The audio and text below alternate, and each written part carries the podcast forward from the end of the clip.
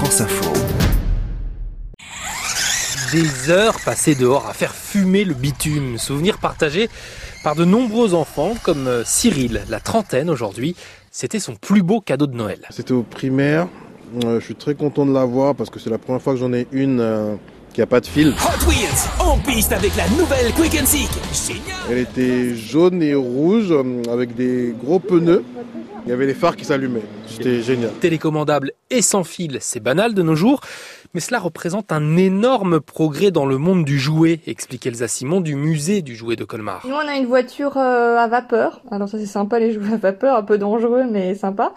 Donc on mettait de l'eau et puis avec un système euh, de vapeur, la voiture avançait. Elle est datée entre 1925 et 1934. On voit bien les évolutions considérables. Gilles Brougère est professeur en sciences de l'éducation à l'université Sorbonne Paris-Nord et spécialiste du jouet. La radiocommande a fait a eu des moyens techniques tout à fait exceptionnels qu'il n'avait pas avant. Les objets changent, leurs fonctions s'enrichissent euh, en fonction de progrès techniques. And here's the wild one. Dans les années 80, la star est la Tamiya Wild One, un buggy avec amortisseur capable de passer des petites dunes de sable. Handling capabilities that make it a real winner. Aucun modèle ne la concurrence. Radiopilote, des voitures radiocommandées très obéissantes.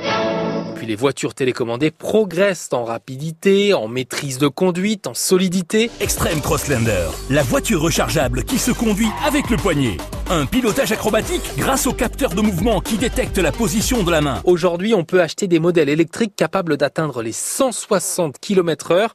Le record sur une voiture thermique modifiée est lui de 302 km heure. La radiocommande a également fait des progrès dans les airs avec, vous l'avez constaté ces derniers Noëls, Le concept drone 009 réalise facilement de superbes loopings. toujours plus de drones pour enfants au pied du sapin.